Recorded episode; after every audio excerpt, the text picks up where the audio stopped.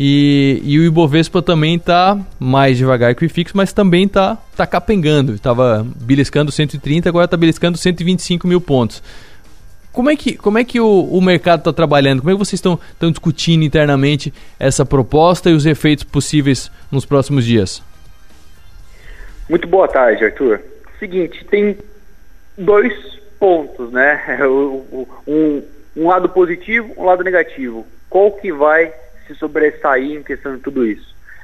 O lado positivo para o governo, para o país, o governo vai aumentar a tributação, ele vai aumentar o caixa, ele vai aumentar o que ele recebe. Então, se eu tenho uma. Um, a gente está em 105% da dívida pública, né? Então, se uhum. eu tenho um orçamento familiar de mil reais, eu estou gastando 1.050 todo mês. Todo mês esses juros vão aumentando cada vez mais. Como é que eu faço para ganhar mais dinheiro? Eu, como governo, aumento imposto. Então o governo vai aumentar a tributação disso. Então, de uma forma. É, de uma forma, olhar que o governo está aumentando a arrecadação, ele está melhorando o, a questão da sua dívida pública, ele ficaria mais saudável financeiramente.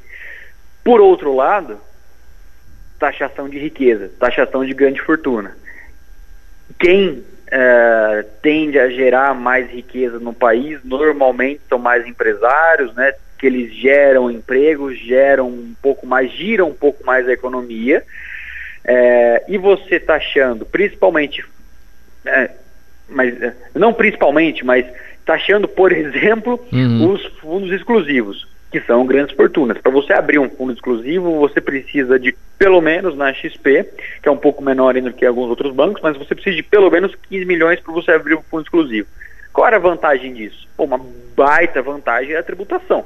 Imagina você operar os ativos dentro da sua carteira sem ter que pagar o imposto de renda entre, entre as trocas desses ativos. Era uma grande vantagem tributária. Agora, eu vou taxar essa tributação de novo. Então, é, qual um argumento, ou imagina quem tem uma grande fortuna, o, grande fortuna, o que, que ele acaba fazendo?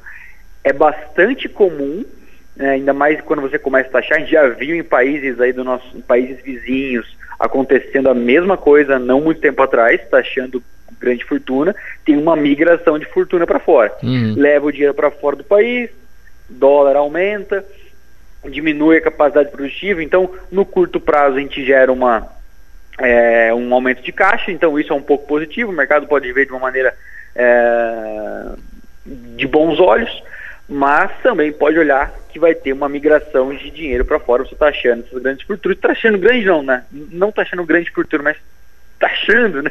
Está achando, tá achando fortunas, isso não somente grande, mas está achando fortuna, é, é, é, tá achando o seu capital que você vai ter investido. É, mas para o fundo imobiliário, voltando um pouquinho agora para o fundo imobiliário, que é um pouco mais o tema, é, a cota já estava, as cotas de fundo imobiliário já estavam sofrendo um pouquinho pelo aumento da taxa de juros, uhum. só que agora, você tributando também o dividendo, diminui o interesse do investidor e a cota começa a cair bem significativamente. Falando, um nosso termômetro era que talvez na sexta-feira fosse um pouco mais de susto e hoje ele pudesse ficar mais estável, até subir um pouco.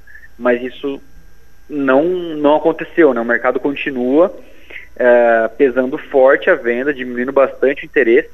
É, talvez também porque tem bastante pessoas físicas, né, operando. A, a maioria de quem opera o fundo imobiliário acaba sendo pessoas físicas. Sim. É, e pessoa física quer sair mesmo desses ativos e acabam precificando um pouco errado. Pode continuar caindo um pouco mais também os fundos imobiliários.